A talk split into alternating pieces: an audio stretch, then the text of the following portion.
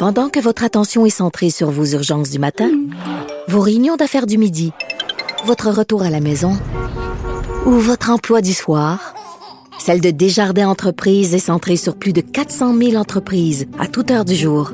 Grâce à notre connaissance des secteurs d'activité et à notre accompagnement spécialisé, nous aidons les entrepreneurs à relever chaque défi pour qu'ils puissent rester centrés sur ce qui compte, le développement de leur entreprise. Alors, c'est avec bonheur que je retrouve l'analyste politique Emmanuel Latraverse. Salut Emmanuel. Bonjour. Allô, écoute, en 2015, euh, je veux qu'on parle de Justin Trudeau là, avant d'aborder les, sujets que tu nous as proposés.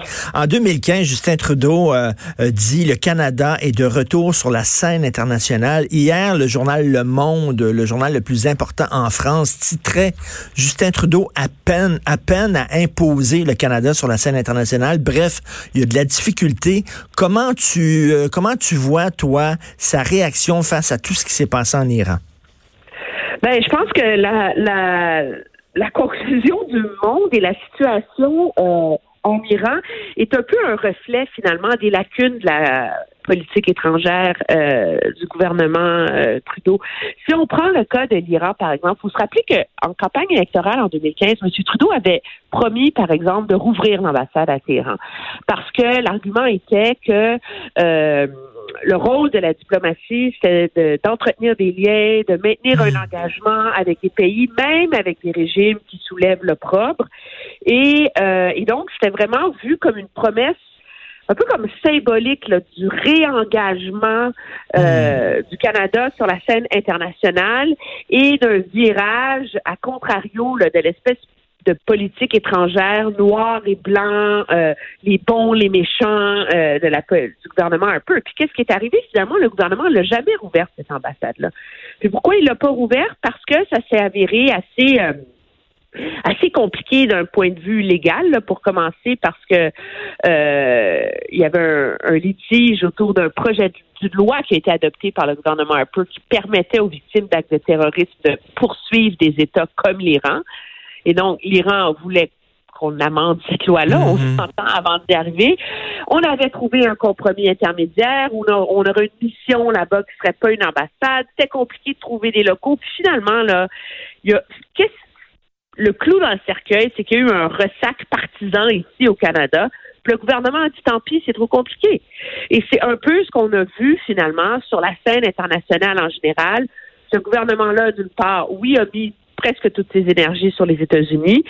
Et s'est concentré sur les enjeux d'engagement plus euh, plus sexy, plus euh, euh, qu'on connaît. L'écologie, etc. Mais, on n'est plus là au Moyen-Orient. L'égalité des femmes, l'engagement des femmes, etc. Ça, c'est beaucoup plus facile à avancer que de négocier des enjeux très litigieux avec avec des régimes voyous. Là. Hmm. Donc, on en fait le prix aujourd'hui. Puis la preuve, moi, ça m'a ça m'a marqué là, dans les deux dernières, euh, les deux conférences de presse qu'a donné M. Trudeau la semaine dernière. Il a été hyper adéquat, il faut le dire, là, sur la question de l'appui aux familles des victimes, de, de comment mobiliser le Canada pour appuyer ces familles-là, etc. Aucun reproche. Mais posez pas une question au-delà de ce cadre-là à M. Trudeau. Là. Mais, mais on dirait que c'est le, canal de discussion entre le Canada et le Moyen-Orient, et comme il n'existe plus, on n'est pas présent là, On n'est pas là. On n'est pas dans le game. Non, mais le Canada a toujours eu a jamais été un joueur majeur là, mais il était quand même un joueur important qu'il était près des États-Unis, mais n'était pas les États-Unis. Et, euh, et le gouvernement s'est un peu désengagé de ce, de, ce dossier-là. Je pense que ça a été exacerbé aussi par l'élection euh, de M. Trump. Mais encore aujourd'hui, M. Trudeau n'est pas capable de formuler de façon claire c'est quoi les prochaines étapes pour le Canada? Est-ce que vraiment on va reconnaître la garde révolutionnaire islamique comme une organisation terroriste? Est-ce qu'on va imposer des sanctions selon euh, la loi Magnitsky qui a quand même été adoptée au Canada? Il y a plein, plein d'avenues, il y a plein de questions qui se sur la suite de l'engagement, sa lecture des tensions avec les États-Unis. Et la seule réponse qu'il est capable d'offrir, c'est de dire cela fera partie des réflexions dans les prochaines semaines. Hum, hum, c'est, je veux dire. Non, non, il y, a de la, il y a de la misère. Là. On voudrait là, remettre euh, au centre de la scène internationale le Canada, là, mais il, comme, euh, comme disait le monde, il peine à le faire. Écoute, tu veux revenir sur le jugement de la Cour sur la DPJ dans l'affaire de la fillette de Granby? écoute, c'est comme une lecture obligatoire, je pense, ben pour quiconque s'intéresse à ce dossier-là. Il y a deux éléments quand même assez, euh, assez, je dirais, fascinants et, révélateurs dans ce jugement-là. De un, on comprend un peu où a été l'échec du système à protéger cet enfant-là. Euh, de son père et de sa belle-mère, là, parce que euh, finalement, ce qu'on apprend, c'est que même s'il y avait en 2018 un jugement du tribunal qui disait que sa sécurité était à risque, euh, pour motif de, de, négligence, de mauvais traitement, d'abus physiques, d'abus psychologiques. Euh, L'intervenante qui a été nommée au dossier ne s'est jamais rendue à la maison. Hum. Incroyable, incroyable. Et ce aux commentaires des parents. Ben voyons donc, Emmanuel, voyons. C'est écrit noir et blanc.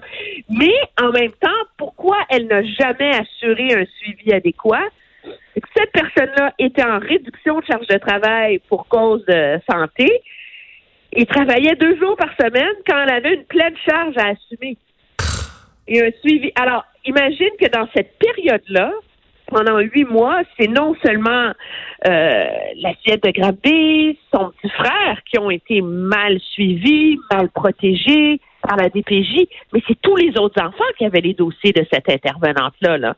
Je veux dire, c'est absolument euh, euh, le, juge est quand même assez tranchant quand il dit que le petit frère de, de cet enfant-là a, euh, a, a, finalement euh, a vu ses droits lésés par la DPJ et que ces lacunes soulèvent l'indignation. Là. Attends, il faut le répéter là, euh, parce que les gens, là, écoute, la DPJ se fiait sur les témoignages des parents, sur ce que disaient les parents.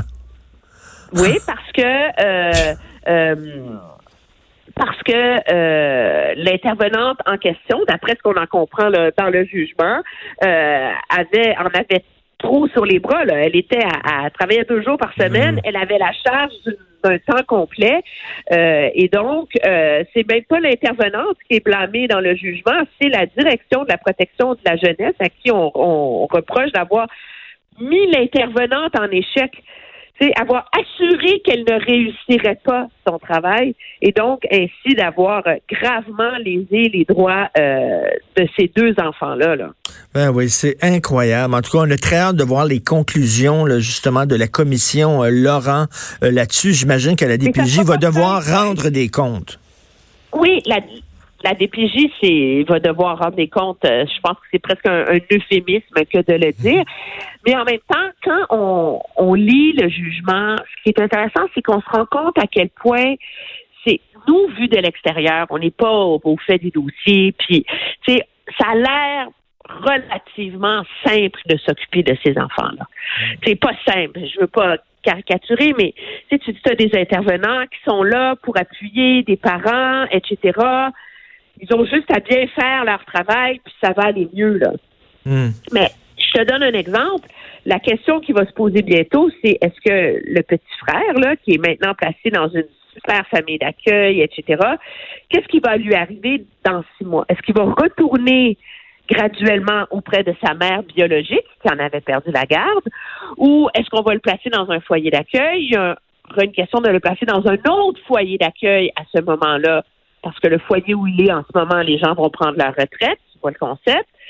La mère en question, à lire le jugement, c'est pas une mauvaise personne, mais elle est elle a eu des incapacités à exercer son rôle en termes de, santé mentale, hmm. euh, de légère déficience intellectuelle. Euh, elle, et c'est une femme qui a tout essayé. Là. Elle a tout fait. Elle a, elle a, elle a suivi des cours. Elle a, et donc, elle a affiché un immense progrès dans les dernières années.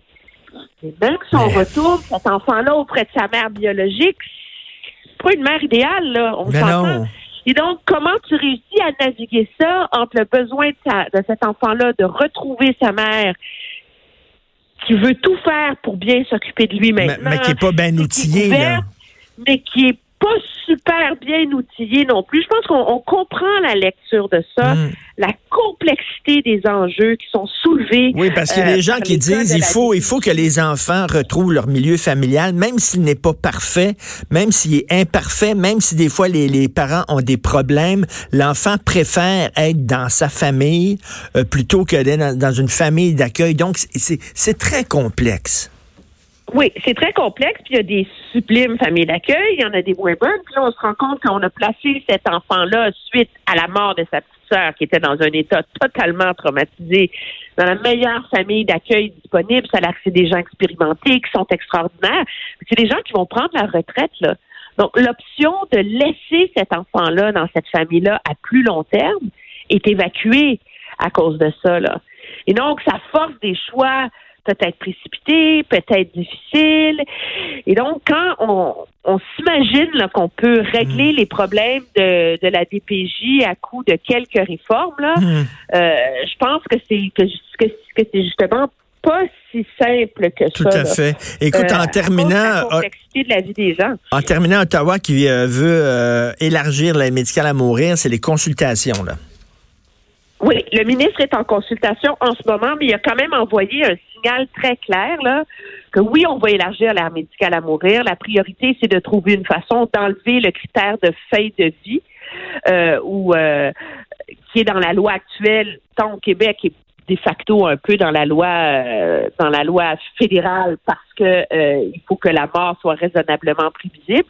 Le ministre a dit clairement qu'il est prêt à ouvrir les, les, les balises euh, du consentement libre et éclairé. Comme par exemple, qu'est-ce qu'on fait pour quelqu'un qui veut l'aide médicale à mourir, qui fait les démarches, puis hmm. entre le moment où il la demande et le moment où il doit l'avoir, il perd ses facultés parce qu'il est trop malade, parce que Est-ce qu'on peut lui donner encore? Il va évaluer aussi l'enjeu de l'aide médicale à mourir dans les cas euh, de démence, par exemple, de, de de, de demande anticipée, mais il n'ira pas par ailleurs aussi loin que de vraiment avoir une étude sur le fait de le consentir aux gens qui n'ont que des troubles psychiatriques. OK, ah, euh, ça, ben ça. de dépression. Ah, ben ça, tu me, tu me, vraiment, tu me rassures parce que j'avais peur, parce que ces gens-là peuvent dire, écoute, nos souffrances psychologiques sont aussi, aussi souffrantes, justement, que, que des, que des douleurs physiques. Donc, euh, accordez-nous, nous aussi, l'aide médicale à mourir. on, se on sait que ça se fait dans certains pays d'Europe, des gens qui sont en dépression, des ben, schizophrènes. au Canada aussi, tu sais, hein? Ah oui. Parce que entre le moment où il y a eu le jugement de la Cour suprême et le moment où Ottawa est légiféré, il y a quand même une période de six mois là, où l'interdiction était caduque, l'article du code criminel était annulé, mais il n'y avait pas de loi. Et donc, les gens qui voulaient l'aide médicale à mourir allaient devant un tribunal. Et il y a une femme en Alberta, si ma mémoire est bonne, qui avait un trouble psychiatrique hyper grave, là, où finalement, elle n'avait aucune maladie physique, mais elle était convaincue dans sa tête qu'elle souffrait gravement. Elle était hmm. alitée, elle pouvait pas, elle avait, elle ressentait des douleurs physiques qui étaient médicalement inexplicables. OK? Et donc, euh, c'est classé comme un trouble psychiatrique, etc. Et cette femme-là a réussi à obtenir l'aide médicale à mourir. OK, ça, ça euh, ouvre la porte là, à peut-être des, des dérapages. Ben, là. Heureusement qu'on va pas là encore. Là. Non, ni euh, ni ça, ni finalement pour euh, les jeunes, euh, les les mineurs matures, là, donc les jeunes qui n'ont pas 18 ans, mais qui sont capables de démontrer au tribunal qu'ils devraient être capables de décider de leur propre vie. Là. Donc, on parle de jeunes de 16, 17 ans, etc., qui peuvent être gravement malades. ça, on va pas l'accepter non plus. Justement, je pense que parce que Ottawa veut y aller par étapiste, ben oui. je pense vraiment que déjà la question des euh, euh, des demandes anticipées, euh, Ottawa risque de pas aller aussi loin que les gens le veulent en général à cause de la complexité de réussir à ah, mettre ça en œuvre une fois que c'est que, c'est promis. On l'a vu dans d'autres juridictions. Ben oui, puis on verra pas des dérapages comme il y a en Belgique, entre autres, ou en Suisse. Merci beaucoup, Emmanuel. Passe une excellente semaine. Merci. Ça fait plaisir. Au revoir. Merci, Emmanuel Latraverse, analyste politique.